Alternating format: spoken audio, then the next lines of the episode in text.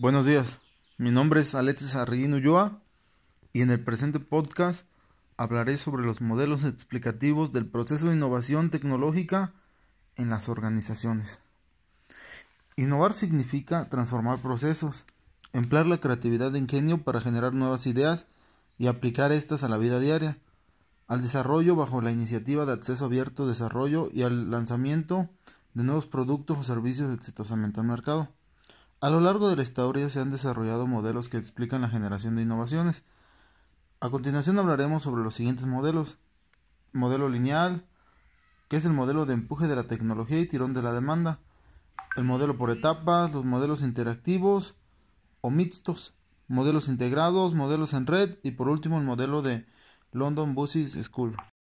Para empezar hablaremos sobre el modelo lineal que éste interpreta el origen de la innovación tecnológica como un proceso secuencial y ordenado, que a partir de conocimiento científico y tras diversas fases, como son la investigación aplicada, el desarrollo y la producción, es decir, la innovación inicia con la investigación básica, seguida por la investigación aplicada, posteriormente el desarrollo del prototipo para luego culminar con la producción y comercialización de las innovaciones.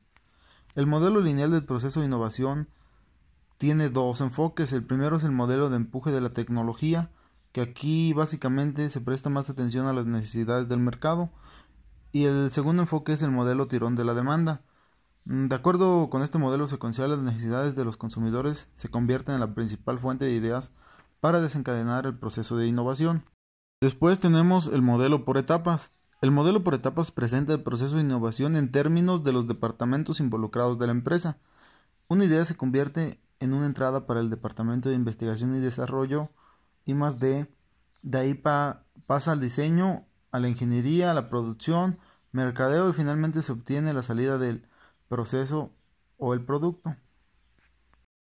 Aquí básicamente lo que nos dice es que tienes que concluir una etapa para pasar a la siguiente etapa y así hasta llegar al producto final. Después tenemos el modelos interactivos o mixtos. Estos modelos son propuestos por Marquis y la base fundamental de este modelo es que parte de las ideas que desencadenan el proceso innovador no proceden necesariamente del Departamento de Investigación y Desarrollo, sino que pueden emanar de cualquier departamento de la organización, pueden venir de la comercialización, de la ingeniería, del marketing, entre otros. Después tenemos el modelo integrado.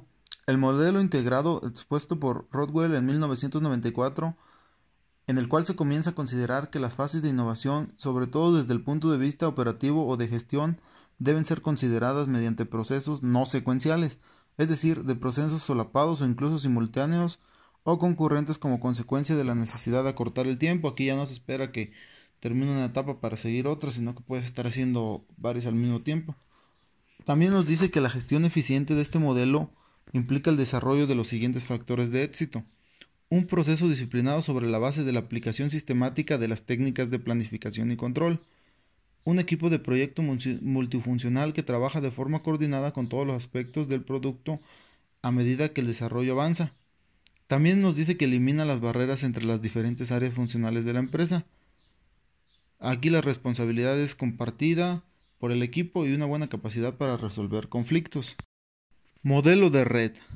Este modelo resalta la importancia que tiene la capacitación dentro y entre las organizaciones y plantea que la innovación es generalmente y fundamentalmente un proceso distribuido en red, pero sobre todo, este modelo de innovación se caracteriza por la utilización de avanzadas herramientas electrónicas que permite a la organización incrementar la velocidad y la eficiencia en el desarrollo de nuevos productos y procesos, tanto internamente como externamente, entre red de proveedores, clientes, colaboradores externos, etc.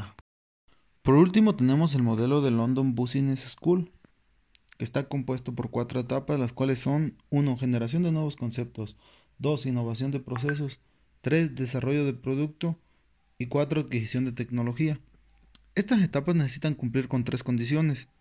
La primera es talentos humanos y financieros después el uso de los sistemas y herramientas adecuadas y por último el apoyo de la gerencia de la organización.